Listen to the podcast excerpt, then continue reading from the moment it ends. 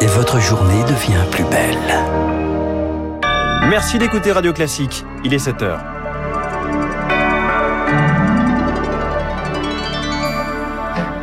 La matinale de Radio Classique avec François Geffrier. Les émissions de CO2 repartent à la hausse. Résultat d'une étude publiée ce matin pour la COP26. Pas de quoi rassurer les plus jeunes, de plus en plus angoissés par le dérèglement climatique. Vous l'entendrez.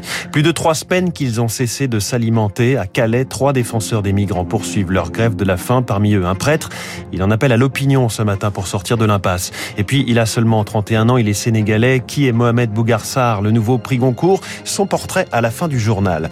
On disait que le Covid avait fait un million de pauvres en plus dans notre pays. Fake news, ce sera l'édito de François Vidal dans 10 minutes après un rapport de l'INSEE. Puis l'invité de l'économie, y a-t-il comme une mauvaise passe pour Joe Biden? Comment le président américain pourrait reprendre la main? Wilfried Galland de Montpensier Finance va le coacher à distance dans un quart d'heure avant de retrouver David Doucan pour l'info politique et David Abiker pour la une de la presse. Radio classique. Lucille Bréau, la crise du Covid, simple parenthèse pour le climat. La pandémie avait mis l'économie mondiale à l'arrêt. Résultat, une chute de plus de 5% des émissions de CO2 en 2020, mais c'est reparti de plus belle. Selon une étude du Global Carbon Project pour la COP26, elles frôleront les niveaux records d'avant Covid en 2021. Pas de quoi rassurer les générations futures. Près d'un jeune sur deux souffrirait même d'un mal nouveau, l'éco-anxiété, Rémi Vallès. Gaïa est étudiante, elle vit à Nantes, a tout juste 20 ans, et déjà plus aucun espoir en l'avenir, la faute au dérèglement climatique. Il y a vraiment quelque chose chez moi, c'est ma difficulté à me projeter dans une carrière, dans un métier. C'est inconcevable pour moi de penser à dans trois ans. Déjà, je pense à demain, c'est déjà énorme, mais je vis vraiment au jour le jour. Et au quotidien, Gaïa fait ce qu'elle peut pour se protéger d'une actualité souvent angoissante, mais son éco-anxiété finit toujours par la rattraper. Ça peut se manifester ben, avec les crises d'anxiété, des problèmes de sommeil, d'alimentation. Il y a aussi quelque chose d'assez frustrant, c'est que les psychologues ne considèrent pas tous que l'éco-anxiété c'est réel. Moi j'ai vécu ça l'année dernière en allant voir une psy et qui me disait mais euh, de toute façon vous n'êtes pas la maître du monde, vous n'avez pas la main dessus. Mais heureusement des professionnels comme euh, Charline Schmerber s'emparent peu à peu du sujet. Cette psychothérapeute montpelliéraine s'est spécialisée dans l'éco-anxiété il y a deux ans. Depuis la sortie du rapport du GIEC, on reçoit de plus en plus de demandes. C'est des personnes qui vont avoir tendance à sacrifier leur présent par anticipation de l'avenir, à travers des outils comme la méditation, différentes techniques de respiration. La temporalité présente va redevenir plus importante. Et pour permettre au plus grand nombre de consulter, une association de professionnels sensibilisés à l'éco-anxiété devrait voir le jour en 2022. Rémi Vallès a noté qu'une coalition de 190 pays et organisations s'est engagée hier à Glasgow à sortir progressivement du charbon à partir de 2030. Le lieu de la réunion n'a pas été communiqué. Rencontre cruciale aujourd'hui à Paris sur les licences de pêche entre le secrétaire d'État britannique au Brexit, David Frost, et le français Clément Beaune en charge des affaires européennes. Demain, réunion à Bruxelles à la Commission. Aucune sanction ne sera prise avant cette date.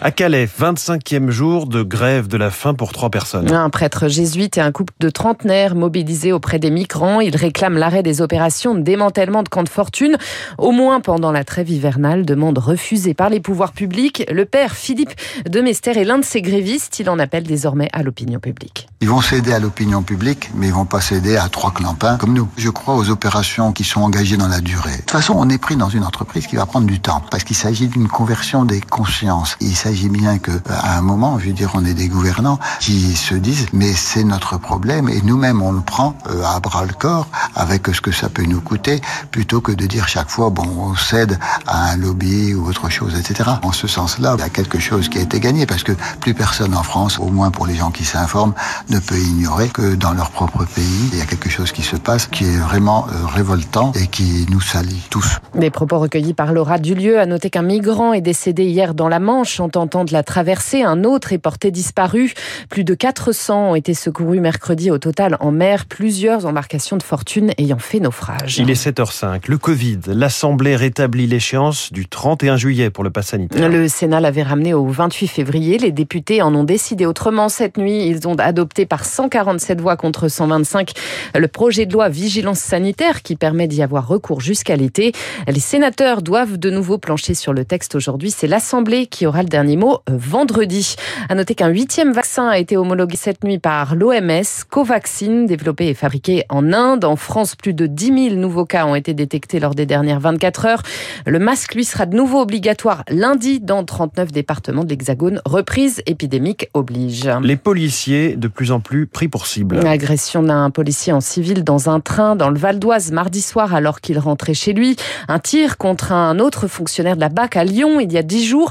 Les agressions se multiplient ces dernières semaines et les premiers concernés réclament des sanctions plus lourdes. Grégory Joron d'unité SGP Police. Ça reste une ambiance très particulière avec une espèce de haine anti-flic, des policiers qui sont pris pour cible euh, dès lors qu'ils sont euh, en tenue, même dans leur commissariat et euh, même que lorsqu'ils rentrent chez eux et qu'ils sont en civil. Aujourd'hui, on reste une cible évidente d'agression. Il y a des choses qui sont plus acceptables dans notre société et dès lors, il faut y répondre. Bah, le Canada a fait le choix de cibler une quarantaine de délits, des agressions avec armes, des agressions sur des agents de police. Ils sont intraitables. Dès qu'on adresse un flic, c'est prison. Dès qu'on agresse un élu, c'est prison. Dès qu'on agresse son épouse ou son époux, c'est prison.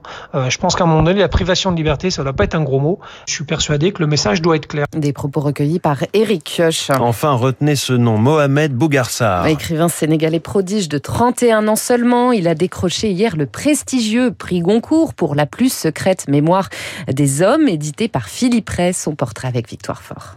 Dans sa bibliothèque à lui, la correspondance de Flaubert, Camus, Sartre et l'œuvre d'Honoré de Balzac. Lire rend toujours plus intelligent, mais j'ai été bête très longtemps, dit-il. On peine un peu à croire Mohamed Mbougarsar. À 16 ans, au Sénégal, ce fils de médecin aîné d'une fratrie de sept écrit. D'abord de la poésie, de la mauvaise poésie, insiste-t-il, sauf que ses écrits sont récompensés. À Paris, il poursuit ses études à l'école des hautes études en sciences sociales. 31 ans, quatre romans et une quête introspective. Être écrivain, c'est être magnifique et misérable à la fois, souvent profond, toujours réfléchi.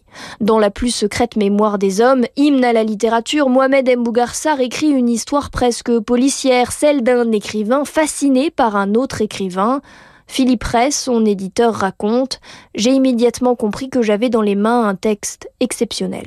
Mohamed M. Bourgarsar, nouveau prix Goncourt, portraituré par Victoire Fort. Merci, c'était le journal de 7h signé Lucille Bréau. Vous revenez à 8h. Prochain journal à 7h30 avec Charles Bonner. Il est 7h07. Dans un instant, le rappel des titres de l'économie. L'édito de François Vidal des Échos. Bonne nouvelle, la pandémie n'a pas créé plus de pauvres comme on le pensait. Puis l'invité de l'économie Wilfried Galland de Montpensier Finance et Joe Biden qui semble avoir perdu la main en ce moment à un an des élections de mi-mandat. Restez avec nous.